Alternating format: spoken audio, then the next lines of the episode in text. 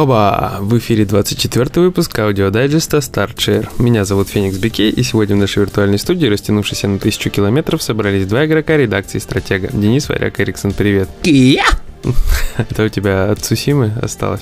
Да. Цусиму хорошо мы поиграли на этой неделе. Цусиму мы отлично погоняли, вообще настолько... Ну, сама оригинальная Цусима мне очень понравилась, да, я не просто так в ней платину выбил сразу же с удовольствием. А тут еще дополнение, расширение, которое можно сказать даже, потому что полноценный новый сюжетный режим, кооператив на четырех игроков. Супер, молодцы, Sucker Punch и, но мне кажется, что они сами не собирались делать этого всего. И такие, типа, увидели просто, что успешная игра получилась. Не решили добить, привлечь больше внимания? Ну как решили? Я думаю, что им Sony сказали, ребят, придумайте что-то. А они как раз в этот момент в нее играли, наверное. Ну, возможно. И такие типа, ага, ну давайте сделаем. Не вопрос, Sony, мы сейчас все сделаем. Уникальный контент. Нигде такого больше нету. Япония, демоны, нигде нету. И Sony такие, так, стоп, Нио, мы же издавали ее. Вот. Ну и норм. Ну да. Не, ну игра получилась огонь, и дополнение получилось огонь. И мы уже ждем, когда выйдут рейды, хотя мы до них еще не докачались. Не докачались, но я думаю, что докачаться там не настолько сложно, поэтому мы докачаемся и ворвемся в рейды. Тут еще, знаешь, такое кстати, на этой неделе сегодня, особенно в Твиттере, начали появляться всякие фотографии прикольные, как э, известные люди получают PlayStation 5 коробками. Там понимаешь, Джеффу Килли пришла PS5, дополнительный DualSense, наушники, камера. камера, короче, полный фарш. Ему только, блин, не знаю, PlayStation Тян не прислали. И то, может быть, она просто спряталась в душе. Вот в этот момент была, я не знаю, короче. Но да, там полный фарш, но я не удивлен. Это все-таки Джефф Килли. Тут такое дело. Ну да, вообще ничего удивительного на самом деле. Я думаю, что там Кадзиме заслали вообще, но уже давно. Ну, я себя чувствовал немножко Джеффом Кили, когда мне Mario Kart Home Live все вот прислали. О, да. Да, эту коробочку замечательную я открыл, снял unboxing, он появится у нас на канале. Это было отдельное приключение, съемка этого unboxing а. А на что снимал? На тапок? Нет, я снимал на iPad, но чтобы снять это нормально, мне нужно было как-то же закрепить iPad.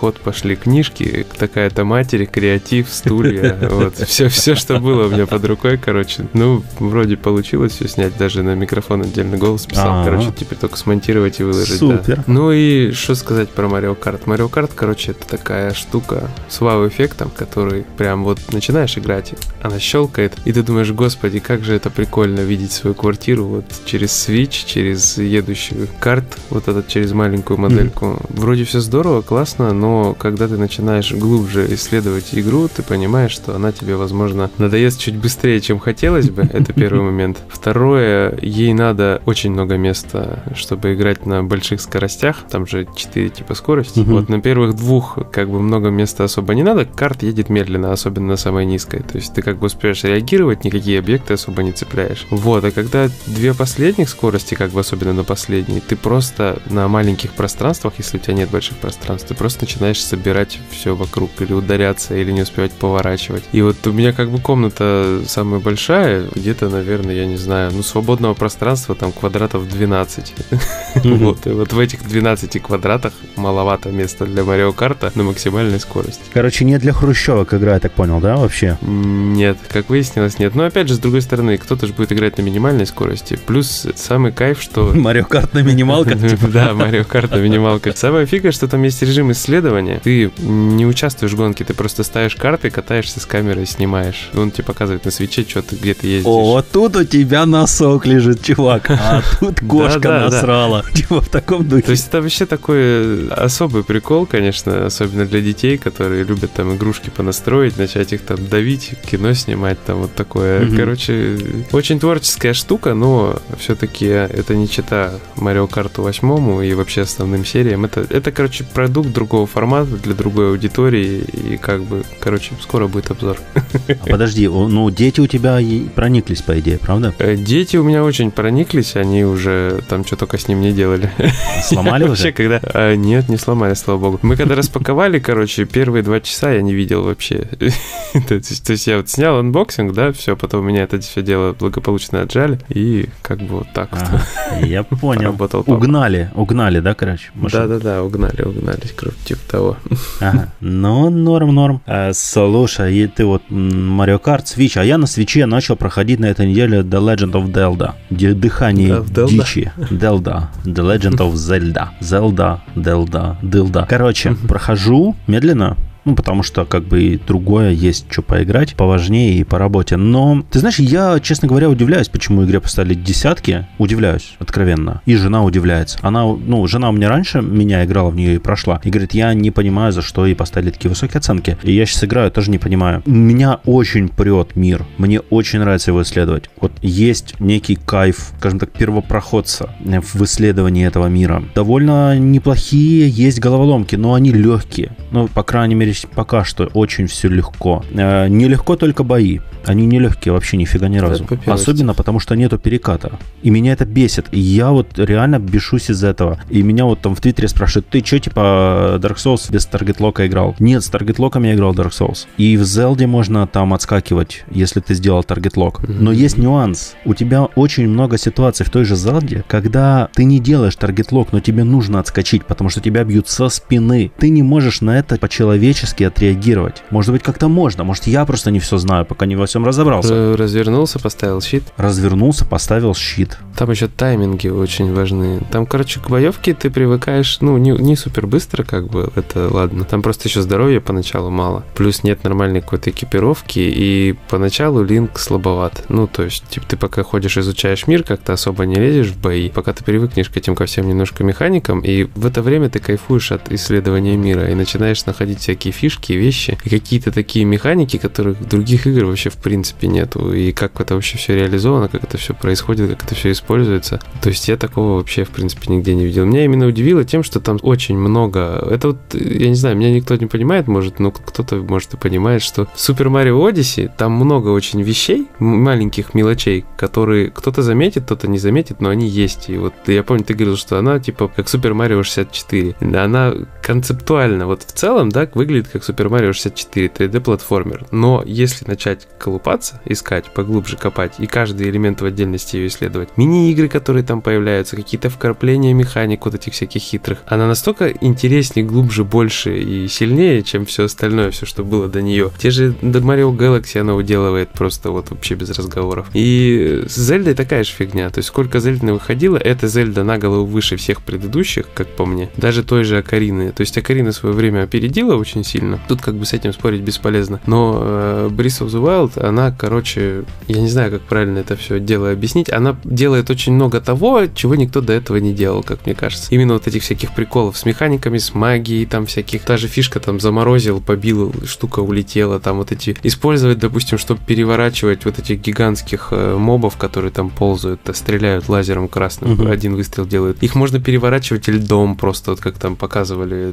кто-то находил. И вот сколько игра вышла уже, да, сколько времени прошло, в ней постоянно находят какие-то фишки и приколы с механиками, с имеющимися у нее. И как бы это очень интересно. Никто такого сильно не делал. И плюс вот эти все уникальные, как их называют-то, господи, там забыл уже, святилища. В каждое святилище отдельная головоломка. Да, там поначалу попадаются легкие. Потом были головоломки, я не мог понять, как их пройти. Я не лез специально в гиды ни в какие. Я нашел кучу святилищ, в которых я не мог понять, что делать. Я просто не сообразил. Я уходил, думал, потом приду, буду искать, буду смотреть. Из-за того, что было очень много игр, да, у нас постоянно на обзоры и так далее, я игру, конечно, прошел, но я бы мог в ней остаться еще там часов на 100-150 каждый уголок исследовать, потому что там, когда продвигаешься дальше вперед, там все больше и больше каких-то таких приколов, моментов появляется. Короче, это не игра получилась лично для меня, а какая-то чистая магия. Мне вообще из нее вылазить не хотелось. Я вот как запустил ее на свече, мне не хотелось откладывать свич вообще ни на секунду. Просто все начало вокруг все остальные игры исчезать, и я вот заходил туда, начинал там готовкой этой заниматься, готовка тоже даже элементарно реализована так, как, наверное, нигде не реализовано до этого было. То есть ты можешь... Прикольно, буквально... готовочка классно, да. Ты забрасываешь просто в этот, в казанчик ага. и готовишь. Ну, говорю, что очень много в игре круто реализовано, но боевка меня просто триггерит со страшной силой. То, что вот, вот все, я уцепился в тот факт, что нельзя сделать уворот. Классический прыжок, рывок, уворот, как угодно. Но вот выйти из, грубо говоря, окружения противников легким, нормальным, человеческим, понятным современному игроку путем. Ты должен какой-то херней маяться, типа там кого-то таргет-локать. И даже на target lock е он все равно, Link двигается смешно. Ну, неуклюже. То есть вот его эти условные рывки на target lock е мне тоже не понравились. Как он подпрыгивает смешно. Ну вот... Но ты знаешь, эти рывки как-то более каноничны для самой Зельды. чем, чем перекат, как мне кажется. То есть перекаты были, то есть он бежал, там есть такое, по перекат, по-моему, был в беге. По-моему, э, господи, в Twilight Princess, по-моему, было на бегу, он такой типа подката, переката делал. Но когда боевка начиналась, когда сражение, таргет лог, вот эти прыжки в сторону, это, по-моему, вот она Зелда. Это ее, видимо, отличает, и я не думаю, что разработчики когда-то от этого откажутся. Ну, я помню, что когда я проходил Ocarina of Time, у меня не было никаких вообще проблем с местной боевой системой, и я получал кайф. Ocarina of Time более деревянная сама, короче, по себе тоже. И в плане боевки, мне кажется. Ну, то есть она более старая, и там нет такой динамики, как бы она просто по-другому играется. Я вот в э, «Дыхании дичи» постоянно попадаюсь на ситуацию, когда я дерусь с одним противником, и сзади еще двое-трое подбегают. И я не могу вырваться. Ну, умираю, соответственно. Потом подхожу уже аккуратнее там. Ну, то есть игра пробы ошибок, я не против этого. Но тот момент, что у тебя даже нету нормального инструмента, чтобы вырваться оттуда, напрягает. А вот механика, кстати, с заморозил, побил убил, и оно улетело, это очень круто. Я прямо ее записал себе в блокнотик. Это офигенная тема. Ну, там вот таких приколов, на самом деле, целая куча, если начать ковыряться. Много всего можно найти. Вот, и что еще хотел сказать? Блин, из головы вылетело. Что-то вот так вот резко пришло и выскочило. Э, не, наверное, не вспомню уже. Если вспомню, скажу. А, ну хорошо. А что ты еще на этой недельке погонял? Я добил в девяти макаках Шаолиня платину. О! Nine Monkeys of Shaolin, да. Сначала все началось, ну, я, соответственно... Это та, которую я поставил, прости, 6, 65, да? Да, да, да, да, да. Ну, то есть у меня это... Игра говно, все дела? Я не говорил, что игра говно, кстати. Ну, я имею в виду, что вот э, так воспринимается оценка у нас аудитория, но не такого у нас а, на самом деле. Ну, да, да, согласен. Не, просто когда ты в вердикте, допустим, ну, как я в нее написал, что, типа, там крутая боевка, хорошая атмосфера, я думаю, что все увидели только слово баги, триггернулись такие, и все. Если есть баги, это как бы неприятный момент, но это не значит, что игру нужно сразу сходу похоронить. И, кстати, это не первый раз, когда я игре ставлю 65 или ниже, и потом платину запираю. Первый раз это было с Corpse Party на Blood Drive, по-моему, называется, ага. на, на Вите. Вот, я, короче, с пакетиком сидел, тошнил, но играл. Потому что платина была легкая. Не делайте так никогда. Nine Monkeys of Shaolin, э, тут не вопрос легкой платины был. Просто я в какой-то момент, ну, мне реально начала нравиться боевая система. То есть, как она работает. Все. Она прикольная. Мне очень анимация да. нравится. То есть, эффекты, анимации мне понравились. Селшейдинг. Просто я начал играть, начал проходить и э, смотрю на карте, там два стола. У одного можно задание брать, которое ты постоянно проходишь, ну, как по сюжету идешь. А второй стол там есть э, у монахов, где можно повторно задание брать mm-hmm. перепроходить. Я туда зашел, смотрю, там количество смертей отображается и уровень сложности, на котором ты прошел. И я смотрю, что мне смертей как бы немного в итоге получилось. Я думаю, дай-ка я перепройду, посмотрю, что будет. Тем более добью там задания какие-то, которые не проходил, прокачаю за одного персонажа. Все, начинаю играть, и хоп, перепрохожу все уровни без смертей, и у меня выпадает трофей без смертей. Mm-hmm. То есть я понимаю, что не надо компанию заново с нуля проходить. Я такой, ага, ну-ка, а давайте-ка на максимальной сложности все пройдем. Добиваю игру, короче, на этом, на максимальной сложности. Нет, ничего не выпадает. Потом перепрохожу, соответственно, тоже вот это все, все уровни на максимальной сложности, мне нифига трофей не выпадает. То есть я все собрал уже, мне осталось только это. Ну, я такой в итоге сидел, чесал репу, думаю, блин, все остальное, что я собрал, оно такое легкое, в принципе, было. Думаю, надо и это сделать. И в итоге я с нуля целиком игру пробежал, по-моему, чуть менее, чем за два часа. Вот, и, в принципе, на харде, да, то есть на максимальной сложности. Она вообще не сложная, но, соответственно, ты дерешься там не как обычно. То есть ты в стандартном режиме там смотришь, как красиво там ударить и так далее. Ты, ты думаешь, как эффективнее раскидать врагов, чтобы не умереть. И я просто нашел эффективный сет из трех предметов. Один восстанавливал ци непрерывно, второй восстанавливал здоровье, когда ты используешь ци. А третий это, короче, такой рывок, который... Ну, прыжок бабочка же там есть в качестве уклонения. Да-да. Вот этот прыжок бабочка заменялся на рывок, во время которого ты неуязвим. И вот с этим замечательным сетом, как я его собрал, я, можно сказать, от начала и до конца в нем пробежал, и все. Как-то так. Получилась 38-я моя платинка. Отлично. Ну, я на этой недельке прошел The Legend of Heroes Trails of Cold Steel. Сегодня упала, поднялась точнее эмбарго. Можно о ней говорить свободно. И даже обзор. Публиковать обзор-то у меня почти написан. Я его писал в процессе прохождения, чтобы не потерять некоторые моменты, потому что под JRPG все-таки сложно писать. Стандартная схема прошел и потом написал. С JRPG очень плохо прокатывает, потому что слишком большой объем информации. Mm-hmm. Вот. И пройдя игру, я остался при смешанных чувствах. С одной стороны, восторг, потому что очень хорошо, интересно и захватывающе поставили всю историю. То, как ее закончили, мне очень понравилось. То, как подвели туда персонажей, подвели остальные события. Но, скажем так, мой собственный недостаток знаний не позволил обеспечить полное эмоциональное погружение в эту историю, потому что для ее познания нужно пройти все прошлые игры, все прошлые Trails. А это 8 игр, включая две, которые не выходили на западном рынке, но на них есть неофициальные фанатские хорошие переводы. Но мне просто времени не хватило, чтобы их пройти. Там огромные игры, реально сумасшедшие, там по 100 часов каждая. Ну, как по 100? Их, конечно, можно пробежать часов за 40, если по сюжету. Но я в JRPG так играть не умею. Я просто не могу. Я вижу сайт-квест, я, я человек простой, вижу сайт-квест, я выполняю сайт-квест. И вот это как бы трудность. А в Trails э, сайт-квесты часто спрятаны. И я хожу тупо по всем локациям и выискиваю эти, блин, сайт-квесты. Потому что ходить по геймфакам тоже, ну, скажем, не камильфо, да, все-таки столько лет опыта нужно где-то применять. Но, да,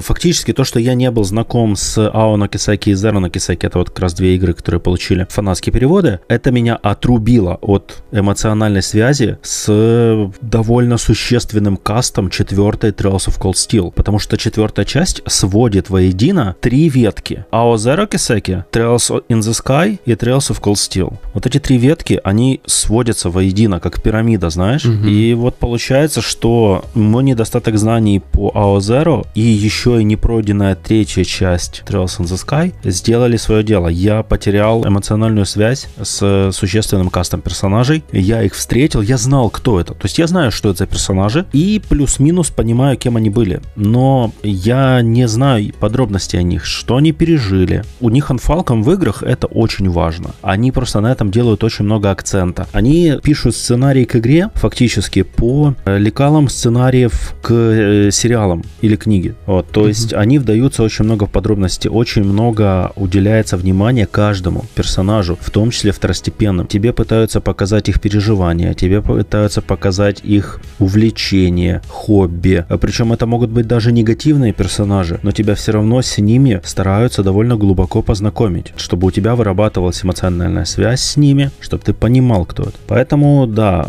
тут вот игра фактически безупречная JRPG по своему жанру. В ней очень классная боевая система, доработанная из третьей части. В ней классное исследование мира, хорошие декорации, просто красивейшие женские персонажи. Мужские тоже красивые, но женские просто сказка. Но, блин, недостаток эмоциональной связи, короче, с некоторыми играми ломает эффект от э, некоторых событий и от финала в целом. Поэтому все, кто хотят поиграть четвертую Trails of Cold Steel, я рекомендую пройти все предыдущие игры вот так вот. И причем делать это желательно подряд. Потому что я помню очень хорошо, когда я проходил Trails in the Sky 1-2 подряд, и когда я проходил Trails of Cold Steel 1-2 подряд, и когда у меня между второй и третьей частью Cold Steel был перерыв больше года, ну, фактически, там, не считая то, что я в HD ремастер чуть играл, чтобы обзор сделать, я же полностью не, не проходил, по-моему, и очень ощущается, то есть ты забываешь детали. И сейчас тоже у меня между третьей и четвертой был год перерыва, и я просто из многих деталей тоже упустил. То есть я сидел такой, типа, mm-hmm. и вспоминал, а что было. Даже запускал несколько раз третью часть, чтобы освежить некоторые воспоминания, сейвы подгружал там разные, потому что как обычно, сейвился в, в десятках мест.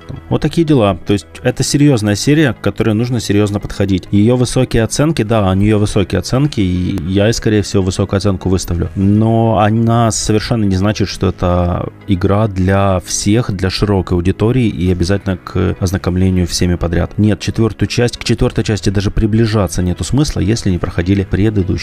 Вот такая история. Понятно. Слушай, я вспомнил, что я хотел сказать. Давай.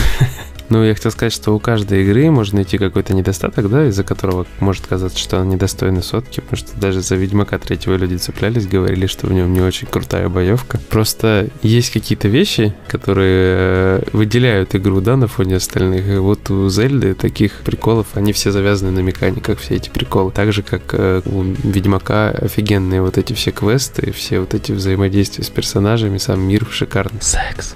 Наркотики. В общем, как-то вот так вот. Плюс, я говорю, очень много приколов. Сейчас мы пока, кстати, с тобой разговаривали, я специально залез освежить память и вспомнил пару фич. Например, не помню, чтобы можно было где-то сражаться, да, чтобы противник подошел, ударил тебя по щиту огненной палкой, которую сам же случайно и поджег, и у тебя загорелся твой деревянный щит, и просто нахрен сгорел у тебя в руках. Чтобы можно было непрерывно лазить по врагам, не просто по гигантским, где это заранее продумано, да, а даже по небольшим врагам ты можешь за них залезть, запрыгнуть и по ним поползти, там, по левру, допустим. Угу. Вот, и таких моментов просто куча. Те же вот эти вот стреляющие штуки, у них можно щитом отпарировать их выстрел обратно им в морду. Гигантские эти гоблины, которые засыпают, у них можно украсть ключ, как это все сделано, когда они спят там. И вот, ну, начинаю я вспоминать, да, у меня в голове куча всяких вещей э, вылазит, потому что там со временем все больше и больше, больше, больше интересного появляется. Игра вот как захватывает лично меня, как захватила с самого начала, я вот до конца оторваться не мог. И все потом мечтал вернуться, но в итоге не вернулся и не вернусь. Да, это ты сейчас так говоришь. Ты сейчас просто отложишь микрофон и пойдешь, включишь свич. А-а-а, я знаешь, как себя обезопасил? Я просто продал картридж, и все. Вот, потому что я знаю, что выйдет вторая часть, и надо будет ждать ее, поэтому Вот это ты радикально поступил. Да, ну потому что во все не успеешь попереиграть. Ну, и да. тем более PS4 со, со своими трофеями, это дополнительный, конечно, стимул. Вот поэтому как бы посыл такой, что можно в любой игре найти косячки, но это не значит, что она для кого-то не может быть великой. Вот я думаю, мы с тобой даже на тему JRPG, если бы собрались обсуждать, ты бы назвал немного игр, которые бы тебе очень сильно понравились, а я бы мог сказать, что, наверное... А ты сказал, все говно.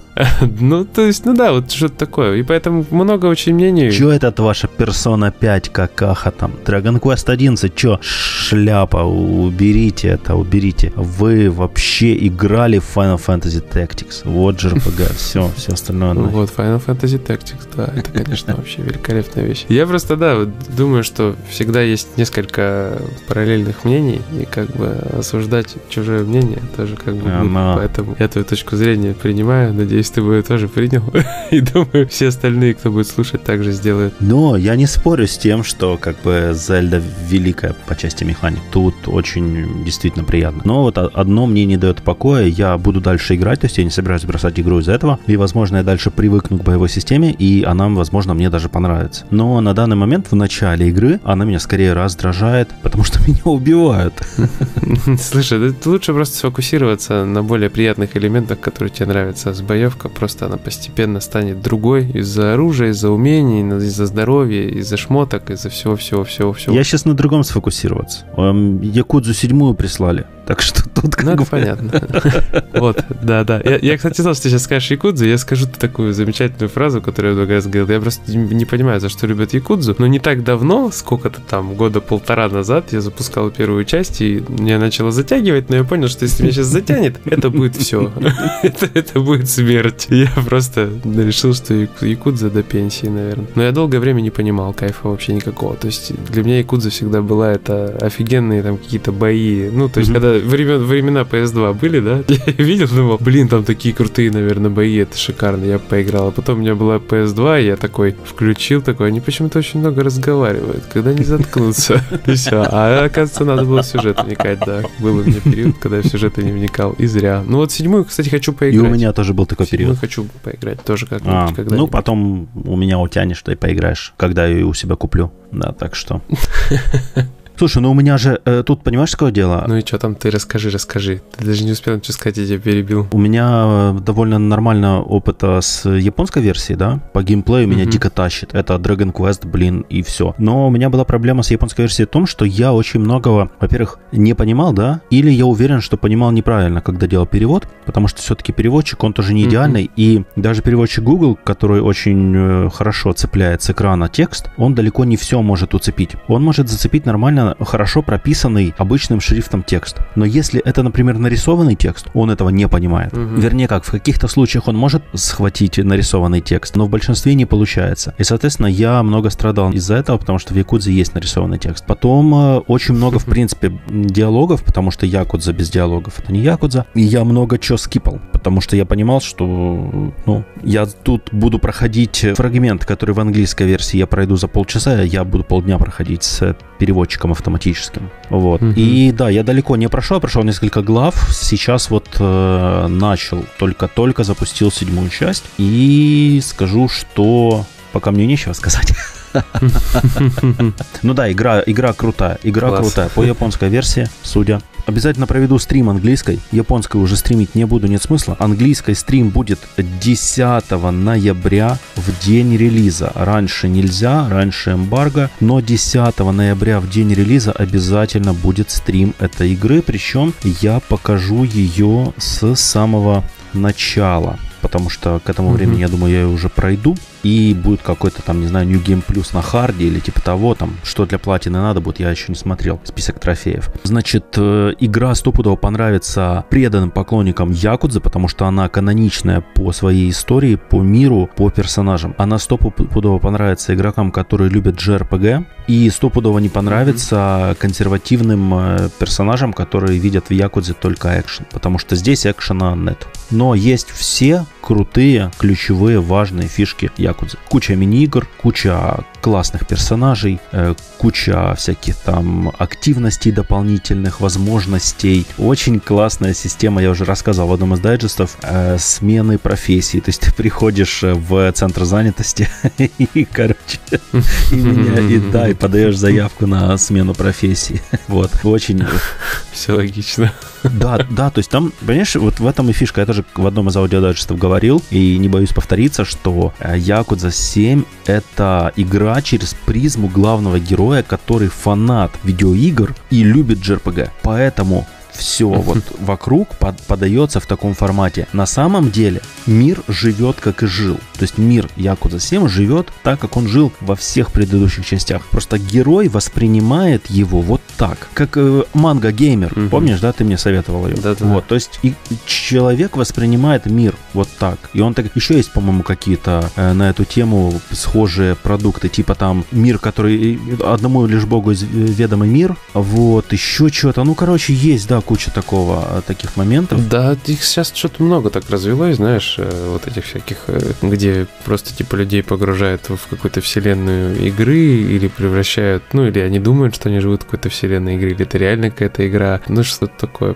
То есть даже, наверное, если разобраться, Sword Art Online была, наверное, вперед геймера. Возможно, да. Ну, в общем, я уверен, что Якуда 7 понравится. У нас будет обзор. Обзор будет... Над обзором работают двое человек, я и Алекс, Дарт Алекс. Вот, кто-то из нас будет работать над основным текстом, кто-то над врезкой, мы еще пока не определились, но как пойдет, как пойдет, как будет по времени у каждого из нас. В общем, такие дела. Я думаю, что на этом мы будем закругляться, правда? Да, да. Всем спасибо, кто нас слушает. Пожалуйста, не забывайте оставлять комментарии. Также посматривайте наши видео. Мы все-таки несколько видосов выложили на канал ютубовский, и хочется по ним побольше фидбэка, чтобы понимать, стоит ли нам это, скажем так, э, направление как-нибудь развивать, не развивать. Угу. Так что всем пока-пока. Всем пока.